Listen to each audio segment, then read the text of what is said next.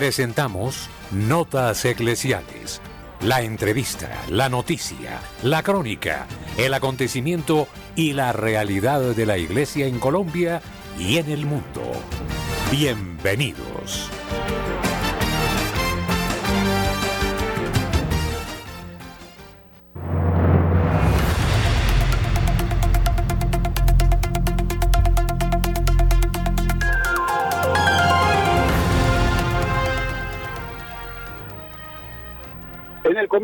De la semana, un cordialísimo saludo a los oyentes de Radio María en Colombia, en el mundo, en nuestras plataformas digitales. Un abrazo. Traemos a ustedes la noticia, la actualidad en el mundo y los hechos que conmueven eh, la fe. La Iglesia Católica. Estamos saludando a Francisco Escobar, Luis Fernando y eh, al mismo tiempo, saludamos eh, también a todos nuestros corresponsales en el país. Bienvenidos.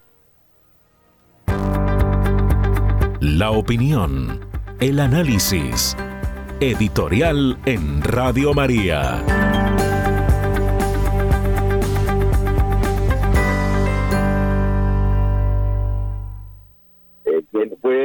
Presidente de la congregación de los obispos en su momento, hoy tiene 79 años, surpiciano de origen, quien también estuviera en Colombia como docente de teología en distintos eh, seminarios en la ciudad de Manizales y Bogotá, nos deja declaraciones que hoy eh, nos eh, conmueven.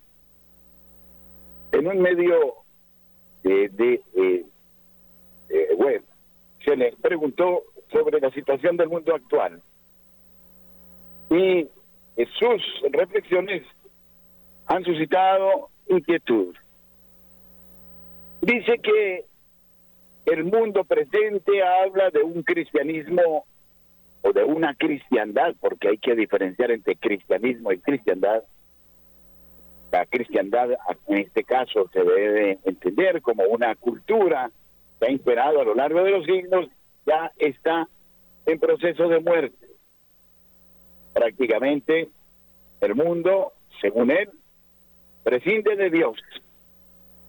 Solo quedan algunos grupos que se han quedado en lo meramente social, otros grupos, según él, retardatarios que se encierran en un espiritualismo estéril, según esta situación.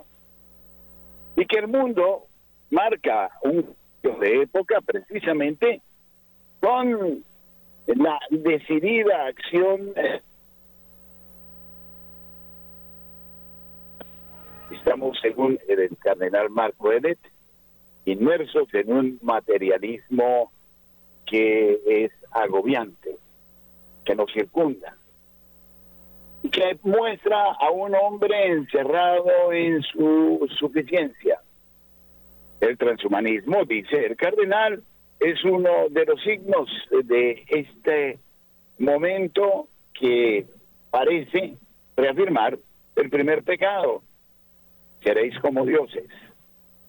Preocupante esta afirmación y en lo personal no la comparto del todo, porque hoy hablar de los movimientos apostólicos, de las espiritualidades, de la renovación carismática, suena a los oídos de muchos teólogos como una absoluta pérdida de tiempo o como una acción melancólica y triste de una espiritualidad que ya definitivamente pasó. Y no es cierto. Precisamente Creo que la gran crisis que se vive en la iglesia es una crisis de espiritualidad. Al contrario, me reafirmo en el pensamiento que como nunca antes es urgente hoy rescatar la vida mística, los grandes santos de la iglesia que existieron y que no han sido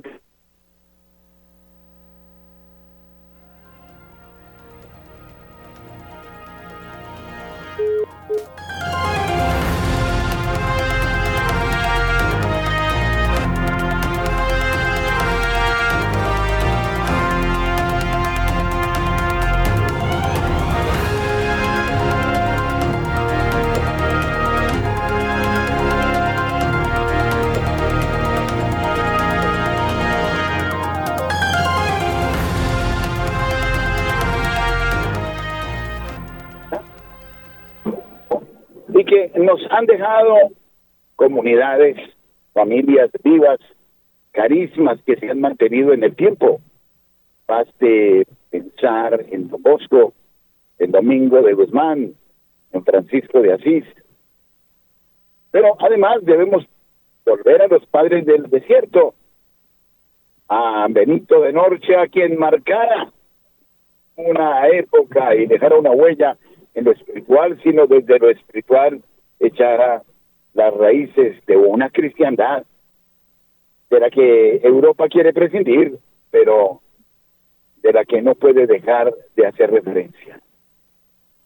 En ese sentido, me parece debemos volver y poner de moda a los grandes santos eucarísticos, a los santos que edificaron su vida espiritual en la privación, en las obras de caridad, y en aquellos que hasta nuestra época, hasta nuestros días, viven de la providencia divina y muestran a un Dios vivo que actúa y transforma, que santifica.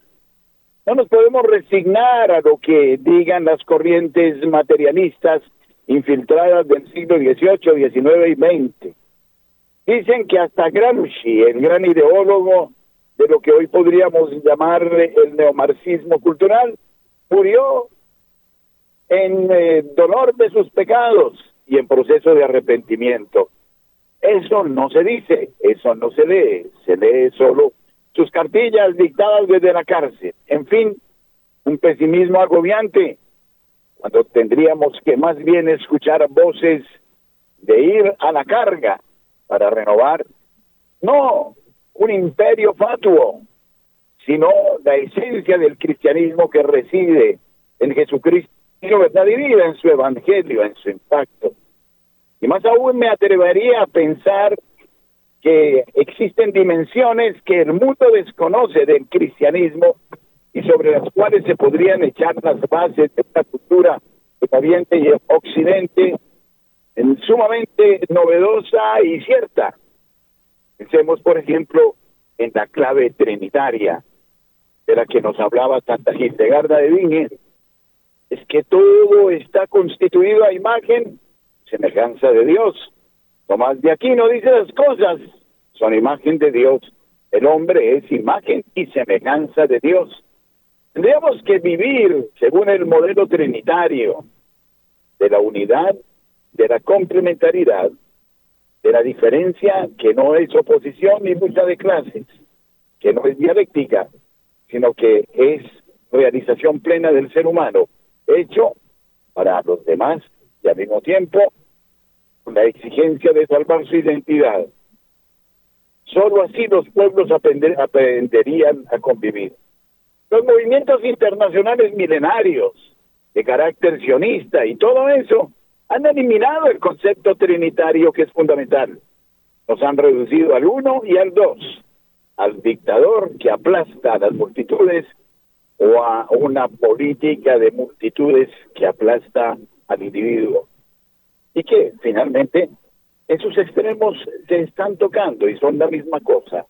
Capitalismo y comunismo son palabras que nos hemos inventado nosotros, pero que en el fondo son la misma cosa, allí donde se pierde la dignidad de la persona humana.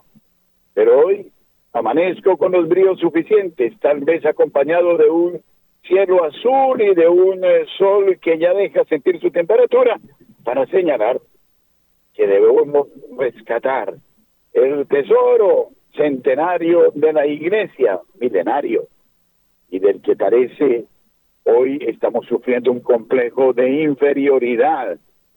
Y entonces no hablamos de él en aras que del calentamiento global. Buenos días. Nuestros corresponsales tienen la palabra en Notas Eclesiales.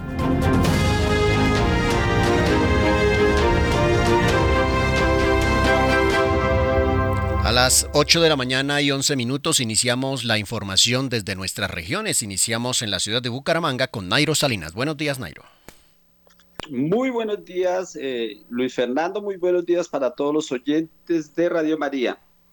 Iniciamos contándoles que durante el fin de semana el área metropolitana de Bucaramanga ardió con los fuertes incendios que se registraron en diferentes zonas forestales, áreas rurales de, de nuestro departamento. Adicionalmente, municipios como Mogotes, San Gil, Los Santos, entre otros, eh, también reportaron grandes conflagraciones. Aunque a hoy los hechos eh, están controlados, la situación es preocupante. Son alrededor de 280 hectáreas de bosque al este del departamento de Santander las que han sido afectadas por estos incendios.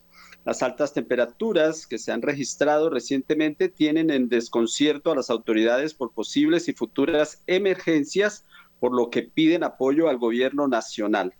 Ante esto, el gobernador de Santander, Juvenal Díaz Mateus, precisó que, abro comillas, el departamento está en cuidados intensivos y vamos a realizar consejo de seguridad para determinar y revisar daños. Esta reunión se llevará a cabo en Mogotes. Y de acuerdo con el reporte de la Unidad Nacional para la Gestión del Riesgo de Desastres, Santander es el departamento más afectado por los incendios forestales, pues tiene dos zonas que han caído en llamas y 11 municipios de los 86 que hacen parte de la región con declaratoria de emergencia por eventos eh, que según la entidad estarían asociados al impacto del fenómeno del niño. Sin embargo, se iniciaron algunas investigaciones para esclarecer si los incendios en el área rural entre Piedecuesta y Florida Blanca obedecieron a alguna quema de hojarascas eh, o de, de, alguna quema no controlada. Y bueno, y en medio de estas emergencias en el día de ayer, pues a las, los que de pronto estaban un poquito dormiditos, eh, se sintió un fuerte temblor en el departamento de Santander y bueno, en algunos otros departamentos aledaños. Según el Servicio eh, Geológico Colombiano, el movimiento tuvo una magnitud de 5.9 y su epicentro, como es habitual, fue el municipio de Los Santos. Sin embargo, gracias a Dios, no se reportaron víctimas humanas ni afectaciones que lamentar de Bucaramanga y para Notas Eclesiales, Nairo Salinas Gamboa, feliz sido día. Muchas gracias, Nairo. Saludamos a Julio Giraldo en la ciudad de Barranquilla con la información de la costa norte colombiana. Adelante, Julio. Un saludo muy especial para toda la amable audiencia de Radio María en Colombia y el exterior. Les habla Julio Giraldo desde la ciudad de Barranquilla es lo que hoy hace noticia en esta zona del país. Nombramientos y cambios en la arquidiócesis de Barranquilla. Esta es una noticia para todos los católicos que son muy frecuentes en las iglesias y que les gusta tener estos datos de los nombramientos que se hacen, que más que nombramientos, lo que se llama allí es obispo o arzobispo de cada lugar considera que determinado sacerdote ya ha estado mucho tiempo en X lugar, que ya cumple allí una labor muy buena y debe ir a otra parte a hacer lo mismo o hacer otro trabajo diferente. Y así en los cambios dentro del gobierno de la curia. Eh, la lista pues eh, es un poco larga, eh, de todos modos, cambios muy esperados aquí en Barranquilla, por ejemplo, el de la Inmaculada De María, eh, fue trasladado para, otra, para otro ministerio o otro lugar, y allí en su lugar se lleva al que estaba construyendo la iglesia de San Francisco Javier. También se nota aquí el cambio que hay en el cementerio Calancala de administración. Sale el padre de Manuel Domingo Arteaga, puso el cementerio a funcionar, que lo colocó como uno de los primeros cementerios de Colombia, y ya allí irá otro sacerdote. Bueno, esto, como les digo, les digo, es una noticia que interesa pues solamente a la gente de aquí de Barranquilla, y nos quedamos entonces allí para dar paso a otras eh, noticias no muy agradables, no muy positivas, pero hay que darlas. Por ejemplo, que adolescentes son utilizados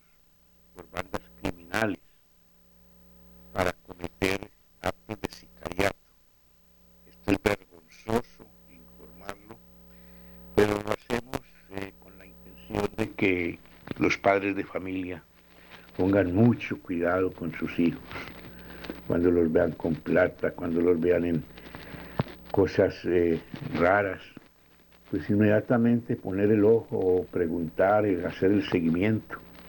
Aquí en Barranquilla las bandas criminales están utilizando estos menores, sobre todo los menores de los barrios marginados, pobres, para ponerlos de sicarios.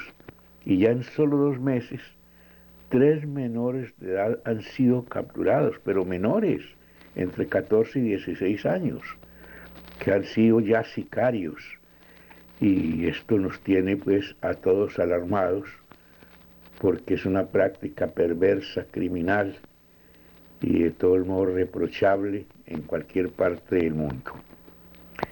Eh, finalmente, las noticias de siempre, capturado un abusador sexual que engañaba a sus víctimas, disfrazado de entrenador de fútbol en un pueblo de, la, de aquí del Atlántico. Esto fue en Galapa.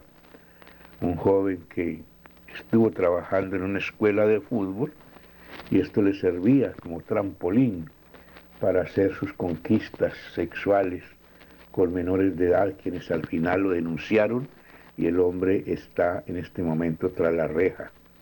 Fuera de este fue capturado otro más en menos de ocho días dos abusadores sexuales y cada uno estaba fingiendo ser entrenador de fútbol o de deportes para así engañar a los menores. Bien desde la ciudad de Barranquilla en este comienzo de semana y para Radio María Julio Giraldo. Muchas gracias Julio. Nos trasladamos ahora a la ciudad de Cali. Marta Borrero con las noticias. Marta, buenos días. Hola, muy buenos días, Padre Germán, Luis Fernando, Magolita, queridos oyentes. Bueno, en Cali, hoy 22 de enero, iniciará nuevamente la medida del pico y placa para la capital del Valle del Cauca. El secretario de Movilidad de Cali, Wilmer Tavares, confirmó este inicio de la medida del pico y placa. Brindó también detalles sobre cuándo comenzarán las multas por infringir la norma durante este primer semestre del 2024 y cómo funcionará la semana pedagógica. Escuchemos muy bien. Comillas. Durante esta primera semana solo tendremos comparendos educativos esto significa que la persona no recibirá una sanción, pero quien incumpla deberá asistir a un curso de dos horas, especificó Tavares, quien resaltó que a partir del 29 de enero iniciarán las sanciones por incumplir con esta medida de pico y placa. Bueno, yo creo que nos queda muy claro. Esta semana del 22 al 26 es pedagógica. Quien incumpla, quien sea... Eh, detenido en su vehículo por, pues porque no cumplió el pico y placa, recibirá eh, no sanción económica, sino que tendrá que hacer un curso de dos horas. ¿Qué pasa si la persona no asiste al curso? El decreto oficial expresa que quienes no cumplan con el no acatamiento de lo dispuesto será sancionado de acuerdo con lo establecido en el inciso 14 del literal C del artículo 131 del Código Nacional de Tránsito Terrestre, modificado por la Ley 1383 del 2010 y codificado bajo la resolución 3027 del 2010 expedida por el Ministerio de Transporte. ¿Qué dice esta norma? Que si no asisten al curso obligatorio, la sanción ya ahí sí será de cinco salarios mínimos legales diarios. Estamos hablando de unos 600 mil pesos. Creo que es mejor ir a hacer el curso, definitivamente. Bueno, esperemos que los, nuestros conductores acá en Santiago de Cali se dejen enseñar, que todos acatemos estas medidas formativas, pedagógicas y que empecemos a ver un, mejor movimiento vial con más seguridad, con más orden. Porque les comento, a nivel de basuras estamos mejorando, pero bastante, bastante es bastante. La ciudad se ve distinta. Estamos hablando de una campaña de volver bella donde la ciudadanía está respondiendo. Y sí se nota en la ciudad. Qué bueno. Esperemos que así sea también con esta semana pedagógica a nivel de los conductores. Soy Marta Borrero para las notas eclesiales de la Radio María. Que tengamos una bendecida semana. Muchas gracias, Marta. Desde los preciosos eh, valles del Sibundoy en el departamento del, del Putumayo saludamos a William Fernando Cabrera. Buenos días, William. Muy buenos días, la información del departamento del Putumayo, Valle de Sibundoy, Sibundoy, la capital cultural del Putumayo. Una temperatura baja en este momento, más o menos a 12 grados centígrados, frío, y esperamos el tiempo vaya mejorando.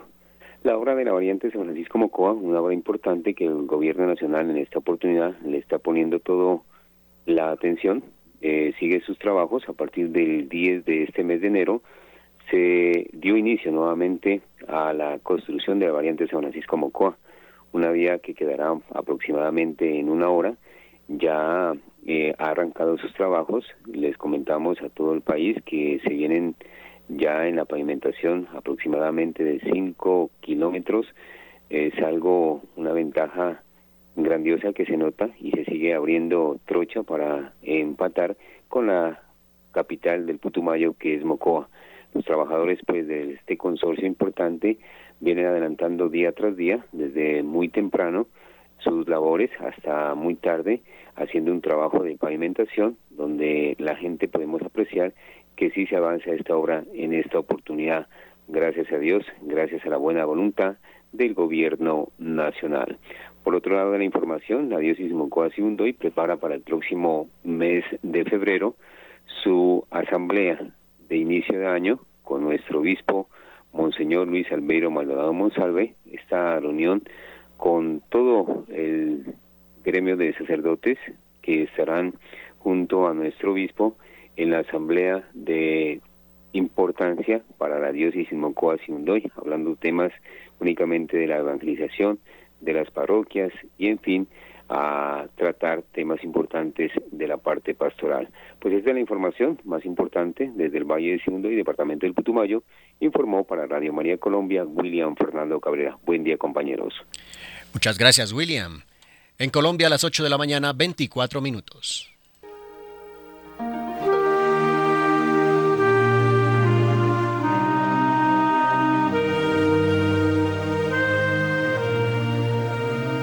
El libro de oro en Radio María es una auténtica tradición. Ustedes ya saben de las gracias y bendiciones que la Madre de Dios nos alcanza de su Hijo Jesucristo mediante el libro de oro. Incrementemos el interés por el libro de oro. Usted da un aporte libre mensual y nosotros ofreceremos las plegarias, la Sagrada Eucaristía, el Santo Rosario, la liturgia de las horas, por las intenciones de usted y de su familia. El libro de oro una fuente de bendición y un modo efectivo de colaborar con la Madre de Dios y Radio María.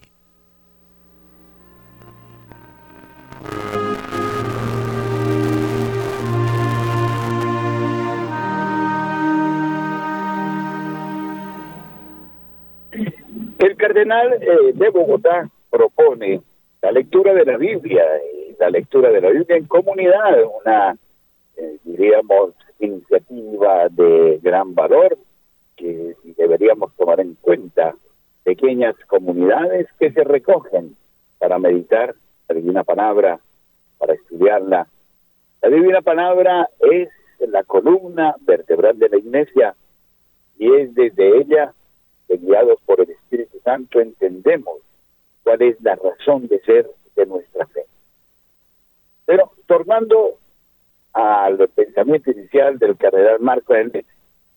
Quisiera dialogar hoy con Francisco Escobar si efectivamente estamos pasando por una época en la que ya debemos resignarnos, una época en que anuncia el ocaso de la fe en Cristo, la desaparición de una cultura típicamente cristiana.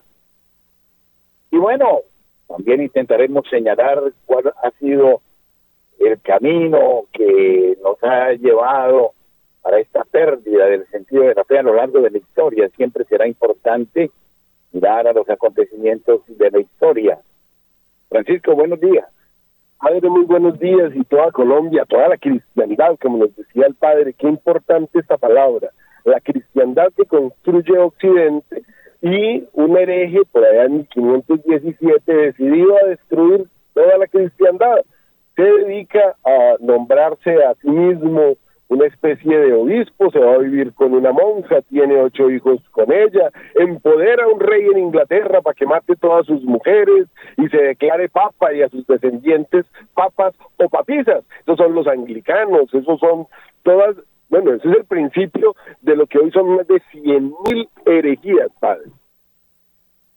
Y a partir de ahí, toda una corriente de pensamiento bien intencionada, malintencionada, no lo sé, pero que nos ha ido llevando hacia el relativismo. porque no hacemos un excursus del pensamiento? Porque el pensamiento es fundamental a la hora de marcar eh, la lógica de las nuevas generaciones. Señor, esto, yo diría que hagamos una digresión a partir de ese par de personajes que acabamos de hablar y las intenciones que pudieran tener cuando nos ponemos a analizar que Hegel, Kant, la lista es tan larga, nos pusiéramos a ver toda la filosofía del modernismo, para llamarlo con un nombre genérico, nos vamos a encontrar con que todos esos personajes protestantes, pietistas, herejes, al fin y al cabo, se disfrazaron. Este tema del disfraz en nuestros tiempos, la máscara, tiene mucha fuerza. Entonces todos estos personajes ahora ya son filósofos, ya no son pastores protestantes como habían empezado su vida, Hegel, Kant, etcétera, etcétera, sino que ahora se presentan como grandes filósofos y envuelven con esa filosofía, una teología muy mala, una teología llena de tristeza, porque entonces ahora el Papa es cualquiera que se robe el título y entonces ya estamos salvos. Y en ese momento, ese Papa anglicano y esas papisas hacen una cantidad de cosas que pueden ser un poco contrarias a lo que ha sido el cristianismo santo. Yo no las definiría como papas, sino como reinas o bueno, porque eh, aquí en este caso no podemos hacer referencia al cristianismo, a la cristiandad, sino a las corrientes heréticas que surgieron en la iglesia. Señor, eso es perfecto. Pero lo interesante es que la señora que se acaba de morir, por ejemplo, en Inglaterra hace un año larguito, tuvo unas exequias papales, porque ella era la que ponía, nombrado y quitaba obispos. Pero lo importante no, es eso. Anglicano. En el mundo anglicano. Sí, conste que no estamos hablando del mundo católico, sino de los herejes que se han ido. Esto es una diferencia que hay que tener siempre presente. El cristianismo, nuestra iglesia es una santa católica y no hay salvación fuera de la Iglesia Católica. Por eso nos permitimos hablar de estos y otras cosas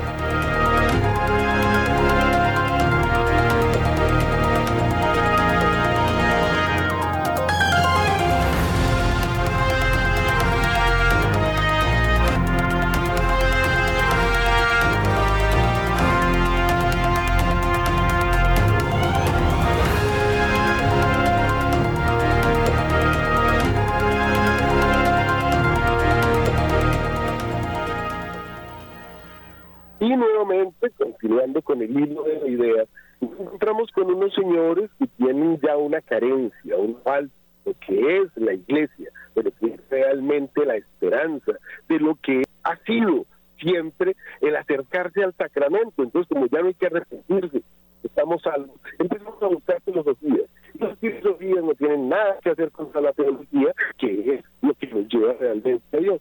Entonces, vienen todos estos personajes y movimientos que en algún momento traen a personajes como Freud, que deja a su eh, pupilo Jung, que es un satanista, explicándonos que el hombre no es más que una masa de carne viciosa y que la salvación se logra a través del orgasmo y unas cosas pues bastante modernas, que eso lo vemos incluso en los más altos pero eso es una parte de una infiltración, tenemos que de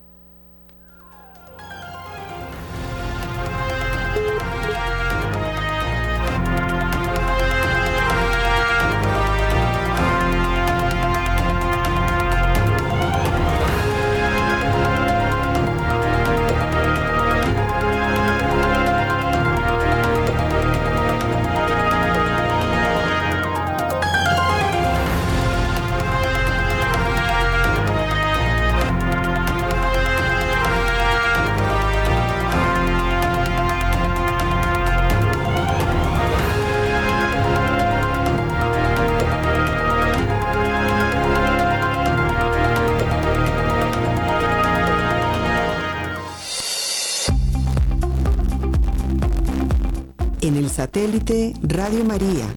En Colombia, la gracia de una presencia.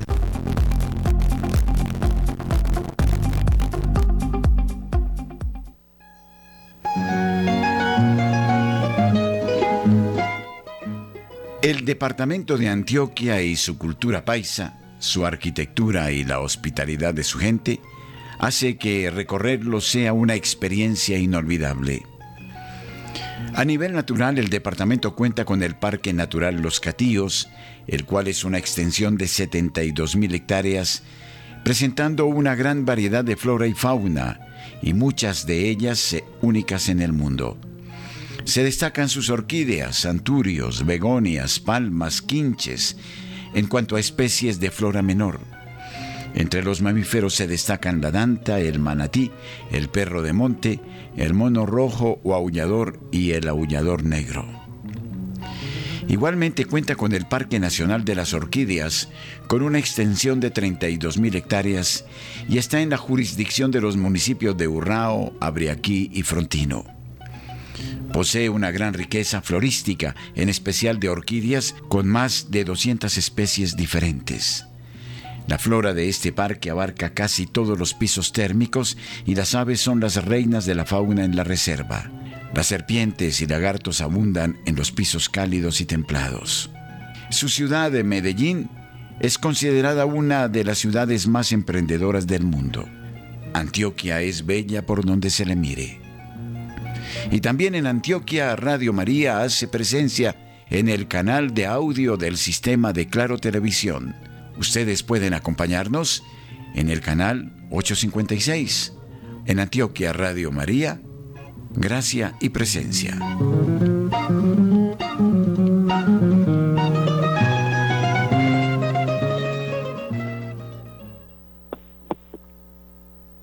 El pensamiento define los comportamientos humanos.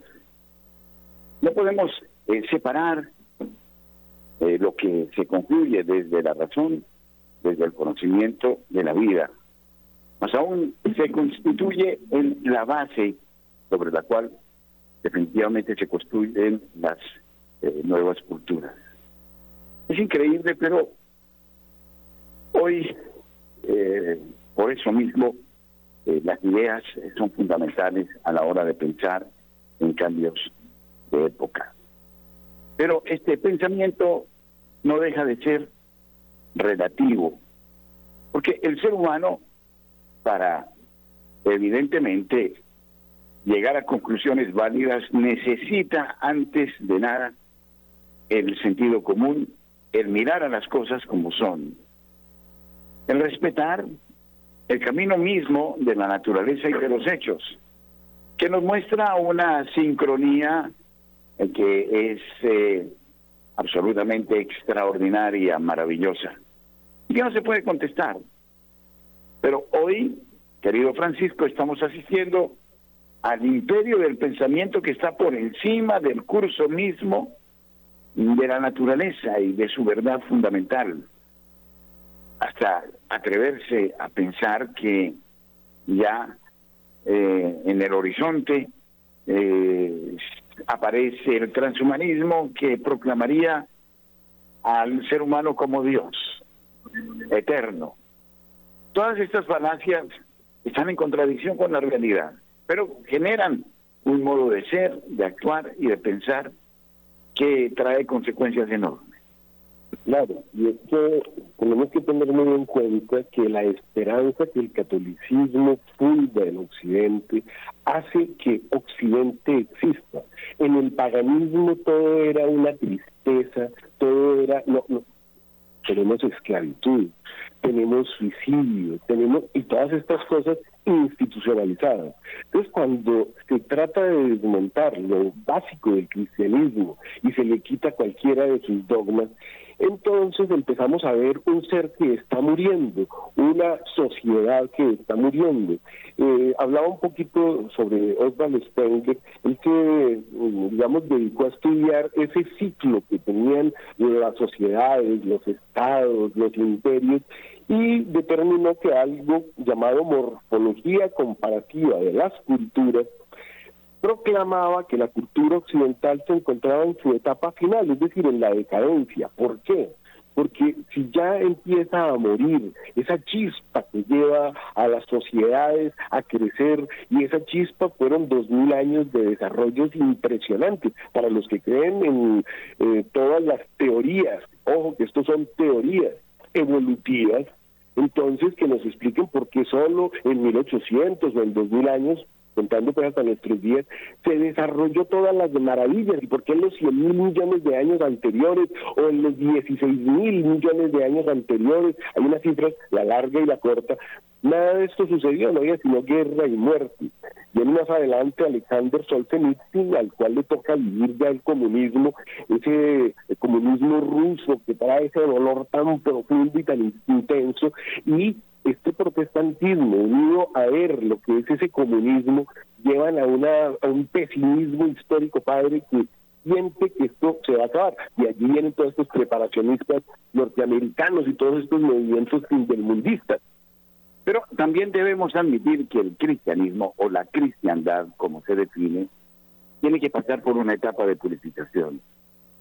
Usted que es historiador comprende que ha habido épocas, no sé, voy a la época eh, medieval o al imperio en su momento romano, después eh, al imperio eh, turco u otomano. Y todo lo que estamos viendo, también a través de la visión cristiana, de la intervención de los obispos, de los cardenales tipo Richelieu, el cardenal en la época de Enrique VIII, eh, se dio una visión que en muchos casos fue tiránica, fue dura y que degeneró en esa época en un cristianismo, y no solo en el cristianismo, sino también en el judaísmo, hablando del pueblo judío, una actitud de, de represión muy dura que trajo como consecuencia todos estos movimientos rebeldes, diría yo, frente a la opresión eh, de manera injusta y no evangélica aparecía por cualquier parte. Y entonces en eso creo que estamos pasando también por una etapa de purificación. Claro, es evidente que cuando la iglesia deja de ser santa, católica y apostólica, entonces viene ese ataque, porque tenemos que ver la, la, historia del mundo a partir de la historia de la iglesia y lleguemos a lo que desencadena de alguna forma toda esta barbaridad. Ya hablamos de la primera revolución, que es la revolución protestante. Viene una segunda revolución. La revolución protestante le quita las propiedades a la iglesia, expulsa a la iglesia, roban, matan, hacen una cantidad de cosas. La guerra de los 30 años, la guerra de los 100 años, o sea, guerras hasta nuestros días de parte de esos señores que se quisieron apoderar de la iglesia y que de hecho se quedaron con ella, pero después generan una segunda revolución que se llama la Revolución Francesa. Aquí ya empiezan a trabajar de una forma más sutil en la hija primogénita de la iglesia. Hablábamos como eh, Alarico, Teodorico, eh, Romo Augustulo, Odoacro, francés también, ya convertido al cristianismo, hace de esto la religión de Estado francés. El pueblo feliz empieza a prosperar de una forma como jamás lo había hecho, pero de pronto nos llega una revolución que hace que algunos sacerdotes caigan en esto que la revolución francesa les dio la orden en ocho días, o adoptan un niño o se casan. So pena de muerte. Entonces viene el, cardenal Talerán, por ejemplo, un hombre de una cultura, un hombre de una capacidad, pero que está cuidando y además, qué pena, le ofrecen que ya no hay eh, ningún dogma y que ya no existe el celibato y que ya no existen las cosas que son católicas, no protestantes, que eso es lo que atrae pues este liberalismo y ahí viene esa palabra liberalismo y nos dice Ezequiel Moreno que el liberalismo es pecado. Entonces, por ejemplo, para seguir con ese ejemplo, Talleyrand en esa revolución francesa, un cardenal haciendo esas cosas, viviendo con una señora, eh, digamos, eh, soportando, dándole fuerza, dándole vigor a una revolución. el cardenal Talleyrand trabajaba directamente con Napoleón y Napoleón que era un advenedizo, enano, inculto, no sabía hablar francés, realmente era italiano. El cardenal Talleyrand era realmente el que mandaba en el fondo, el otro daba la orden de matar y Talleyrand pues ya la, digamos que la suavizaba. Y tenemos historias de Talleyrand diciendo que lástima que un hombre tan grande sea tan inculto. Eso nos muestra que la iglesia realmente era la que de alguna forma sostenía lo poco que iba quedando de la grandeza del catolicismo, pero los que en el fondo mandaban y dirigían eran los asesinos. La situación entonces se plantea de una manera positiva, nada negativa no con la resignación de quien piensa que ya la fe católica desapareció, sino al contrario, debemos rescatar los orígenes, lo que Jesucristo, el Hijo de Dios, nos propuso. Nos propuso el Evangelio. Un Evangelio que debe ser vivido con total transparencia. Y es ahí donde se juega su autenticidad que no es susceptible de manipulaciones de ningún tipo y que por eso mismo exige este radicalismo del que nos han hablado comunidades en su momento que rescataron a la iglesia definitivamente, como fue la revolución de Francisco de Asís, por ejemplo, que eh, desde su eh, realidad histórica, por allá por el año 1200, 1225, 30, Mm, supo con su estilo de vida mostrar una iglesia, la iglesia de Cristo, una iglesia pobre, y al mismo tiempo una iglesia que desde la fe fue capaz de generar un fermento distinto, un entusiasmo distinto. La acción carismática, en este sentido, hablo de la acción del Espíritu Santo, mejor llamémosla de manera más eh, técnica, la acción neumatológica, todo eso nos ayudará sin duda a volver a las raíces. Y solo desde el retorno a estas raíces, lejanos de cualquier interés político o social, porque siempre se ha dado esta injerencia de lo político en lo religioso, o de lo, comillas, religioso en lo político. Entonces, hoy vemos bendición para el foro de Davos, globalismo. ¿Qué se encierra detrás de todo eso? Cuando tendríamos que mirar más bien a lo que Jesucristo ha dicho sobre la centralidad del hombre, del ser humano que hoy está perdida. Desde el Evangelio de Cristo se desprende la auténtica antropología, la preeminencia, la centralidad del hombre en el universo creado y no de el cosmos sobre el hombre como hoy se pretende, de una locura demencial que está desequilibrando la naturaleza y el orden de todas las cosas. En ese sentido, entonces, creo yo, tenemos que redimir, lo dijimos hace un momento, la vida mística, la vida de los grandes santos, la espiritualidad. En definitiva, es una crisis de espiritualidad. 8.46 minutos en la mañana. Aún donar por efecti es confiable. Debes decir que haces tu donación al proyecto Radio María código 110591 y verificar con el cajero que vaya dirigido a Radio María. Y listo. Muchas gracias por tu apoyo. Lo necesitamos. Dios te bendiga.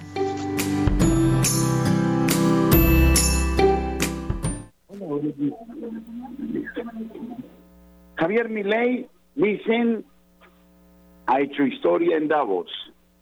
Fue el único mandatario capaz de enfrentar a los que se muestran como los nuevos profetas del siglo XXI. Dijo claramente, si no hay libertad, si no hay desarrollo, si no se impulsa la economía desde la sana competencia y desde un comercio libre, eh, no podremos progresar en nuestros pueblos.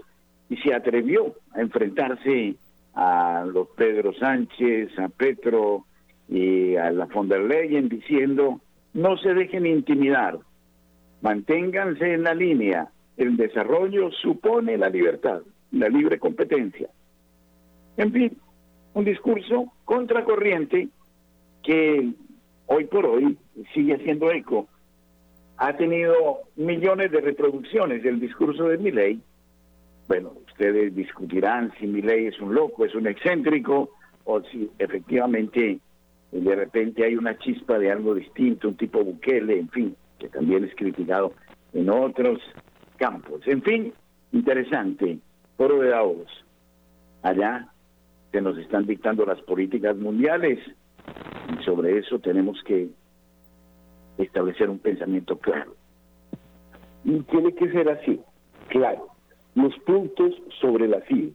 Voy a permitir algo muy raro, que es hablar del el latín. ¿Por qué es importante el latín? Porque es una lengua muerta. ¿Y cuál es la importancia de que la iglesia tenga una lengua muerta como lenguaje? Que estamos hablando del mismo latín que hablaba Cristo, sin ningún cambio. Entonces no le vamos a meter ya la palabra chévere, ni le vamos a poner cambio. Se mantiene todo muy vertical. Cuando se permiten la introducción de ciertas novedades, cambia inmediatamente el sentido de las cosas. Esto lo había en su momento denunciado el Papa Pío X cuando vio todas las corrientes que estaban llegando al mundo, el liberalismo que practica mi ley, el liberalismo que él nos enseña y que propone, es en el fondo pues una eh, forma de libertad que no está diciendo quiero la libertad para hacerme santo, sino que quiero libertad para pecar.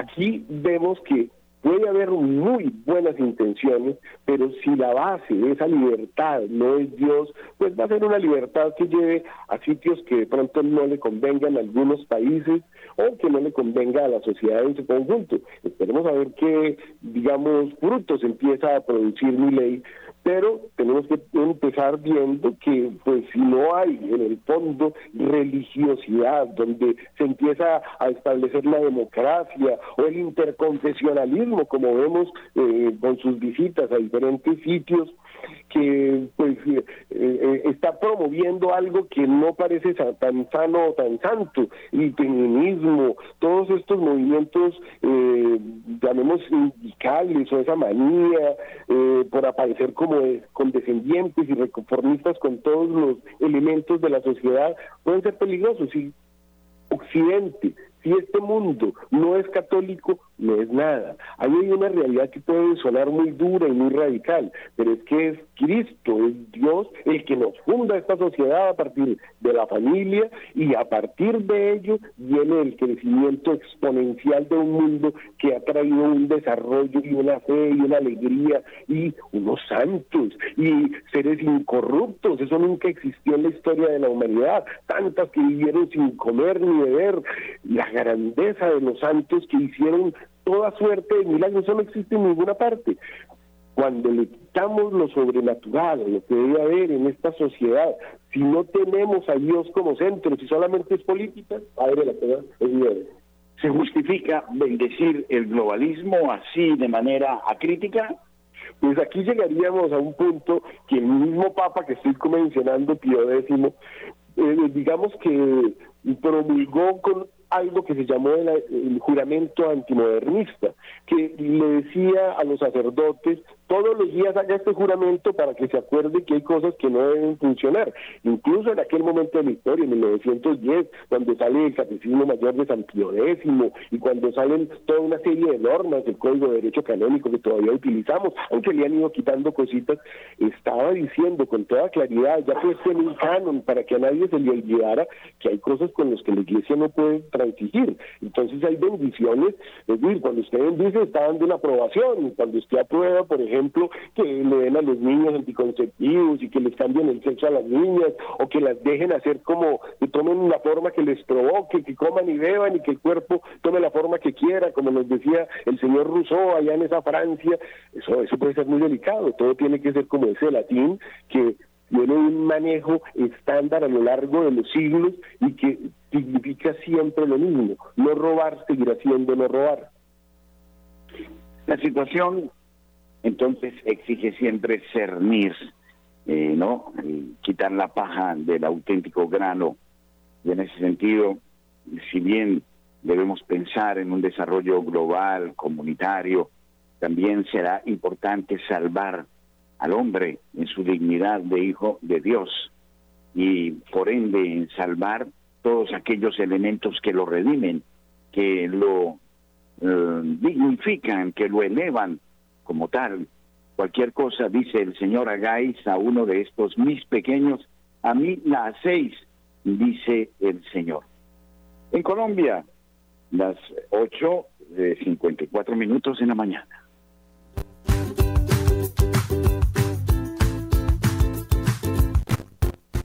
Si usted es usuario de Claro en su teléfono celular, ahora podrá en Claro Música sintonizar Radio María gratuitamente y sin consumo de datos.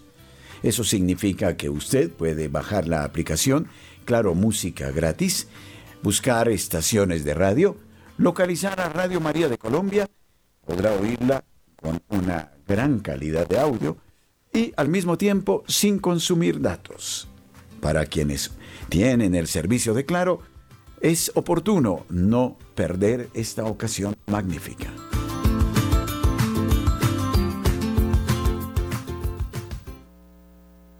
En el foro de Davos, uno de los protagonistas indudablemente ha sido el premier chino Xi Jinping. ¿Cómo entender estas posturas desde lo religioso cuando hay miles eh, de mártires chinos? Todavía la fe está en las catacumbas.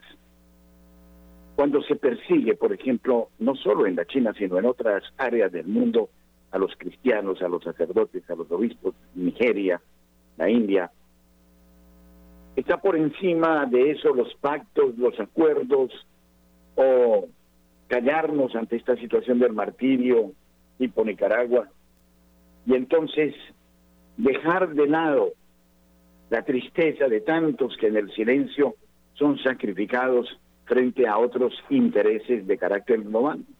Es impresionante el tema que toca, padre, porque realmente ese es el centro del mundo que se nos propone. Nos están proponiendo el fin de Occidente, incluso desde el cardenal Violet, que dice esto ya ha sido perdido, para que venga un cambio.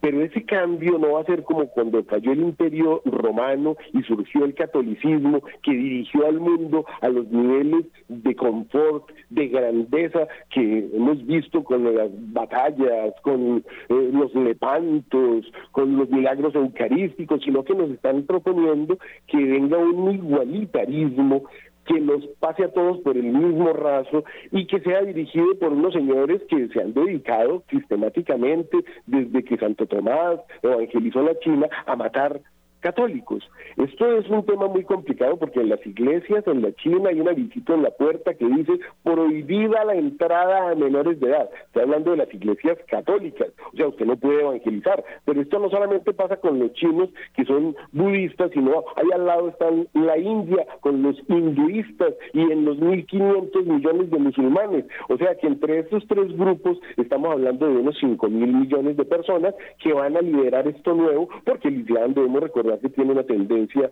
pues izquierda eh, bastante marcada junto con los países eh, socialistas, digamos, que son los que vemos acá. Y que en las iglesias chinas hay unos avisitos ya dentro de la iglesia que tienen eh, las frases del camarada Mao, que es lo que los niños están entrando a aprender. Es decir, que cuando vemos un tratado sino-vaticano que permite que en la China sea el Estado el que eleve a la dignidad arzobispal o incluso sacerdotal a una persona, eso lo haga el Estado y después... Esa pregunta me la hago siempre. ¿Por qué en China no han podido acabar con el cristianismo y por qué tienen que elegir obispos del partido patriótico? Quiere decir que la presencia cristiana es muy viva en la China. Padre, voy a decir una cosa que va a escandalizar acá a todo el mundo, y es que China es el país católico más grande del mundo. En la China hay más católicos que en México, donde el mayor número de católicos en el mundo, o Brasil, que ha perdido ya ese primer lugar que ostentaba por la entrada de ese protestantismo y del grupo Nuevo Amanecer y de todos estos movimientos conductistas que nos están arrebatando católicos para llevárselos a las sectas. En la China el catolicismo es enorme, el chino es supremamente religioso, pero no puede levantar la cabeza como católico porque se la cortan. Entonces, hemos visto videos y hay testimonios, no voy a decir aquí algo que no esté sustentado. Unos señores andan en unas motitos cortando pasto, prestando servicios y llegan a un pueblito de noche y la comunidad los está esperando y entra el señor y se inviste con una eh, con unos ornamentos que llevan escondidos bajo tierra siglos o muchos años para poder oficiar la misa tenemos la iglesia en las catacumbas más grandes del mundo viva hoy y el católico en su en su fuerte eh, digamos creencia en su fuerte fe también podríamos hablar de los japoneses pero esto en la China es muy bonito es la única forma como el Estado puede controlar una sociedad diciendo, entonces tranquilos, yo les voy a nombrar sacerdotes y obispos para que sigan rezando. Este pueblo tan espiritual necesita del verdadero Dios. Buda no hace milagros.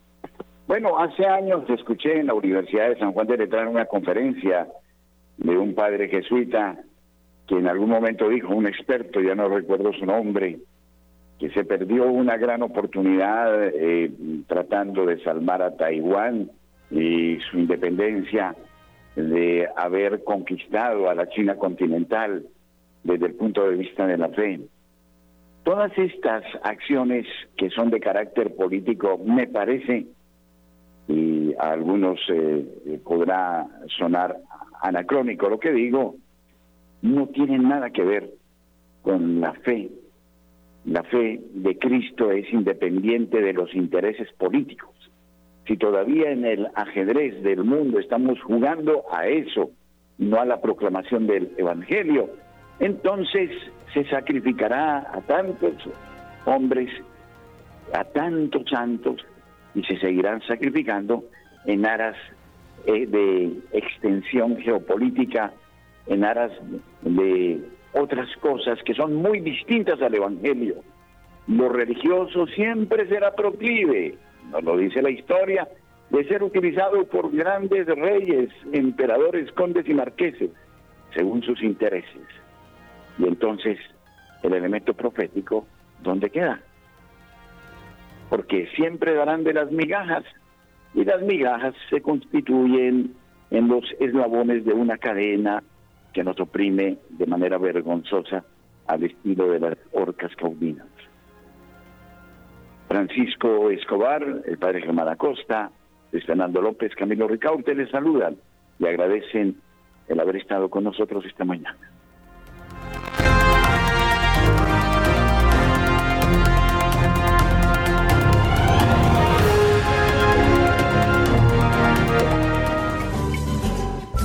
Buen consejo al que lo necesita. 9.